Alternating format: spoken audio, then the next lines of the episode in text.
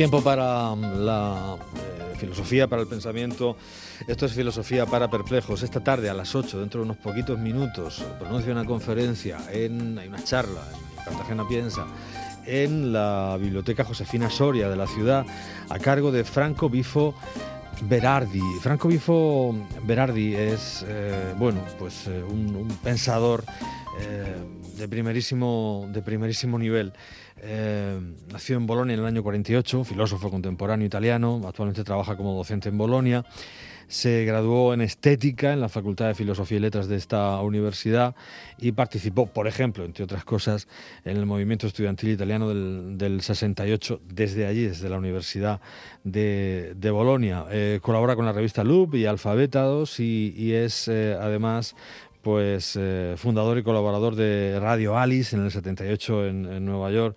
Eh, eh, anduvo por ahí oyendo del neoliberalismo en Italia y en 2000 publicó La fábrica de la infelicidad. En 2002 funda TV Orfeo, Televisión Orfeo, la primera televisión comunitaria italiana. Y así ha sido un activista cultural durante muchísimo tiempo, experto en, más media eh, y, en, y, en, pensamiento. Y, y, esta tarde pues, pronuncia esa, esa charla llamada Respirar en la época del sofocamiento, ritmo, aceleración, caos, poesía en el Cartagena Piensa, ya, ya decimos. Ahí está Víctor Ejío, que va a asistir a esa charla y que nos hace un, pues, una breve reflexión, una semblanza de, de, Franco Berardi, de Franco Bifo, que es su, su, nombre de guerra, su apodo, Franco Bifo Berardi, y de lo que ha supuesto para la cultura contemporánea y sigue suponiendo a día, a día de hoy. Él, él plantea, por ejemplo, que eh, eh, la poesía es una, como diría Celaya, un arma cargada de futuro y que todavía hoy, a través de la poesía, de esa herramienta, pues podemos luchar contra algunas cuestiones que nos vienen impuestas o sobrevenidas y que eh, pues a veces nos hacen habitar un mundo bastante peor. Y ese es el planteamiento de salida. Víctor, buenas tardes. Hola, buenas tardes. Cuéntanos.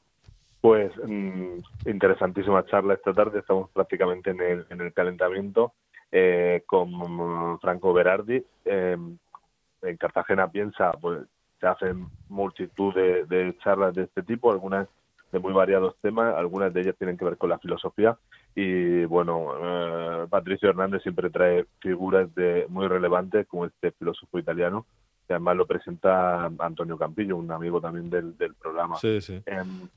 Es, es eh, curioso pues, ver también eh, de dónde viene la figura de Franco Berardi. Está muy relacionada, es un perfil muy similar al de, al de otro gran filósofo, tal vez más conocido, pues, se ha hecho mucho muy famoso, sobre todo en, en Estados Unidos, eh, a raíz de ese libro Imperio, mm. estamos hablando de Tony Negri, y los dos coinciden pues bueno en el mismo movimiento autonomista, mayo del 68, un movimiento mm, tendente casi al anarquismo político, ¿no? Con ese dentro de ese movimiento potero operario, el, poder el poder obrero. Los dos se tuvieron que, que exiliar a, París.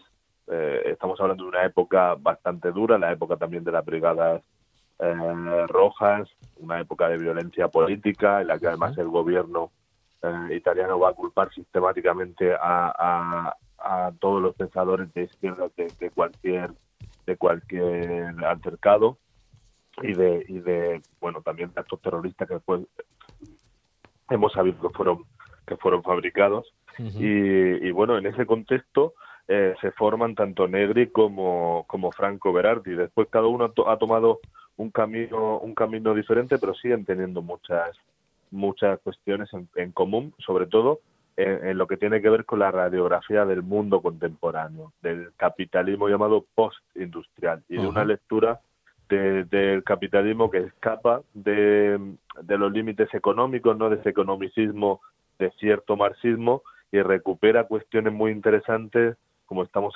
viendo, del psicoanálisis, eh, de la filosofía francesa eh, postmoderna, autores como Guattari, Deleuze, y, es interesante en ese sentido. Él habla, por ejemplo, de, de intentar deconstruir ¿no? de esa naturalización que el, que el capitalismo ha impuesto. A ver, conceptos que nos vienen sobrevenidos, yo decía al principio, y que no, nadie se para a pensar, ¿no? El, el, el, salario, la expansión, el crecimiento, las crisis, las competencias, todo esto, ¿no?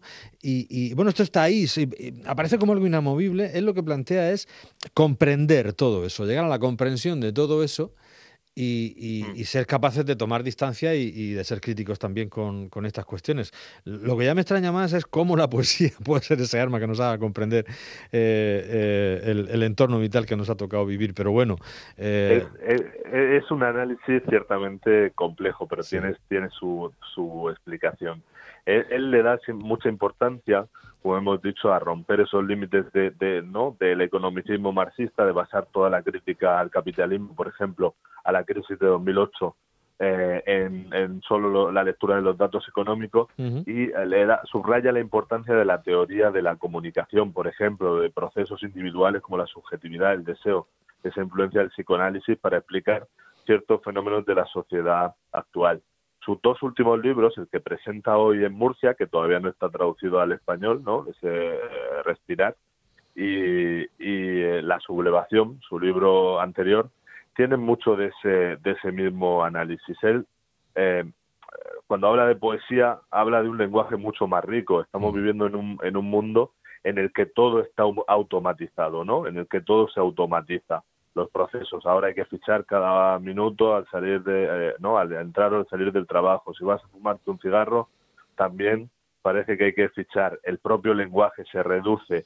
Eh, ya no nos comunicamos con un lenguaje rico, sino que ya prácticamente a través de, likes o de o de emojis, ¿no?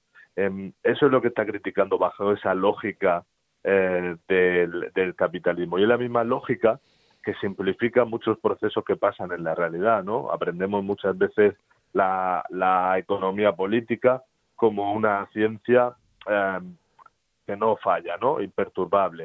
Crece el PIB, es bueno, eh, pero ¿qué ha crecido realmente? ¿Vive la gente mejor, no? Esa lógica del capitalismo y de las ciencias económicas, mm. en el fondo, para, para Franco Berardi, solo esconden otra forma de ideología política, ¿no? Revestida de un lenguaje matemático.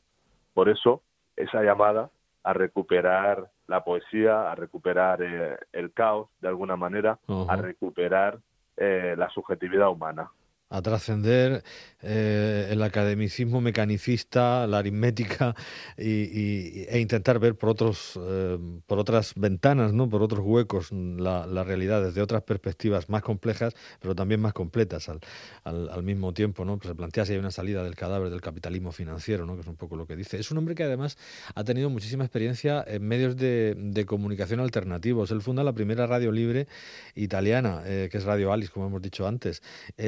Eh, en 2002 funda la televisión Orfeo, que es la primera eh, televisión eh, comunitaria también en Italia. Es decir, que mm, tiene muy claro también la, la importancia de la comunicación y la importancia de hacer llegar el mensaje a través de un canal distinto además es, la subversión digamos de todo de, todo el, conglomerado que, es la comunicación, ¿no? Subvierte o, intenta hacer llegar un mensaje nuevo a través de un canal diferente, un canal alternativo, eh, eh, y, sabe que, quizás sea la única manera, ¿no? Eso lo tiene muy trillado durante muchos años. Sí, de cómo llegar con los medios que tenemos a, una audiencia diferente la televisión, la, la, radio, su paso por Estados Unidos, eh, en fin, es autor de, tiene muchísimos, muchísimos eh, temas eh, y, muchísimos libros. Algunos están publicados hasta hasta eh, en España en español. Eh, hay medio centenar de títulos. Los traducidos son La fábrica de la, de la infelicidad, traficantes de sueños, en 2003, La sublevación en artefactos, en 2013, Fenomenología del fin, en Caja Negra Editorial 2017, o recientemente eh, Futurabilidad, también en Caja Negra Editora mm. de, de, este mismo año. Y presenta esta tarde, como tú nos has dicho, Respirar en la época del sofocamiento, ritmo, aceleración, caos, poesía.